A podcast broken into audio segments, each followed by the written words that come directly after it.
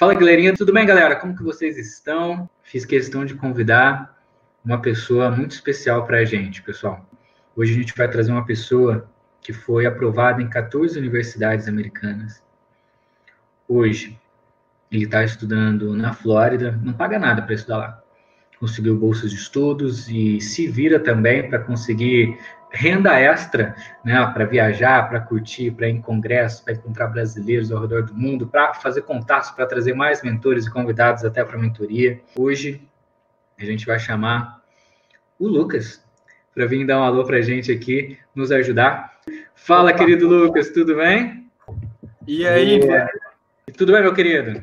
Tudo ótimo, e aí, Matheus? Lucas, se apresenta rapidamente aí para quem não te conhece. Fala quem que é o Lucas, um pouquinho do que tu conquistou. Comenta aí. Maravilha. Bom, eu sou o Lucas, eu estudo, faço graduação, faço marketing, estou no meu terceiro ano de marketing, é, lá na Flórida mesmo.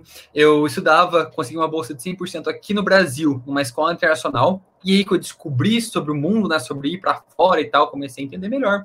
E a partir disso, falei, cara, dá para ir para fora? Dá. Só que eu não fazia ideia, não tinha mentoria, não tinha gente aqui às 10 horas da noite para falar para a gente como é que funciona o sistema, como é que funciona. Fui aos trancos e barrancos, consegui ser aprovado em algumas universidades, fui aprovado em 14 universidades, pesquisei um monte, todos aqueles canais do YouTube, tudo. Pesquisei um monte.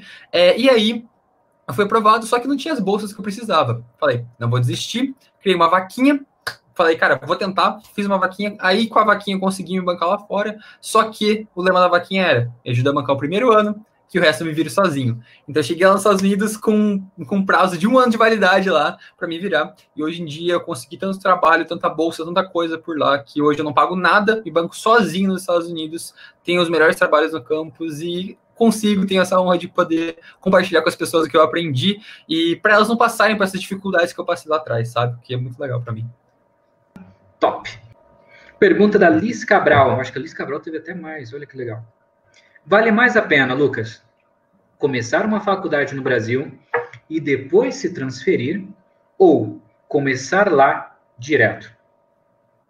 Essa é a primeira pergunta. Ela tem duas perguntas. O que tu acha? Ah, tá.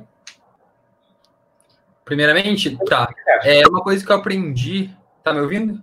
Tá para ouvir, né? Tranquilo.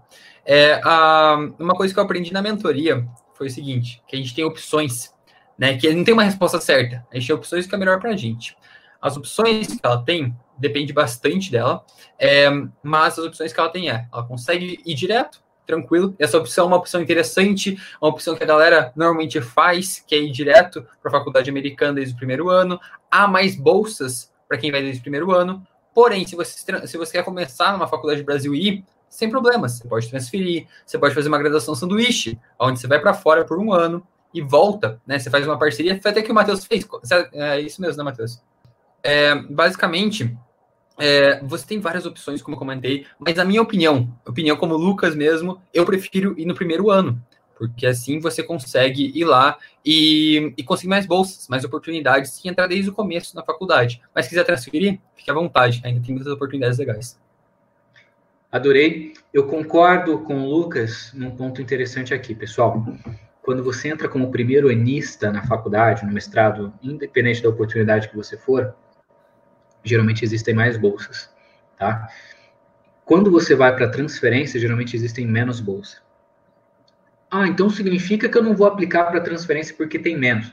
Não, não é isso. Significa apenas que é, você talvez, vamos, vamos, vamos fazer uma, uma conta simples aqui só para vocês entenderem.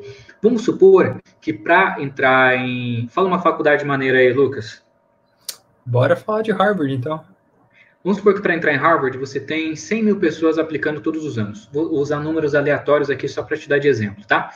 100 mil alunos aplicando do mundo inteiro, China, Índia, Japão, Inglaterra, do mundo inteiro, Brasil aplicando para Harvard, 100 mil pessoas. Números aleatórios, tá? Só para te dar o um exemplo para você entender. Beleza? Então, a concorrência para entrar, você tem muitas pessoas, por isso eles também têm bastante bolsa. Vamos supor que para 100 mil, 100 mil é, alunos, eles tenham, sei lá, 5 mil bolsas. Aleatório, aleatório. Tá? Para transferência, vamos supor que vai ter menos bolsas, só que também tem menos aplicantes, menos pessoas aplicando. E aí que está a grande pegada. Geralmente, quantas pessoas aplicam para Harvard comparado com quem tenta entrar no primeiro ano? 20 mil pessoas, 15 mil pessoas. Né? Então, sim, tem menos bolsas, mas a quantidade de pessoas que também estão competindo com você é muito menor. Então, é importante você levar isso em consideração na sua estratégia, beleza? Top. Lucas, muito obrigado, viu, cara? Imagina. sem problemas, terminou aqui. Beleza. Cara, sem problemas. O prazer é todo meu, de verdade. Sucesso, meu querido. Obrigado. Valeu. Valeu, até mais.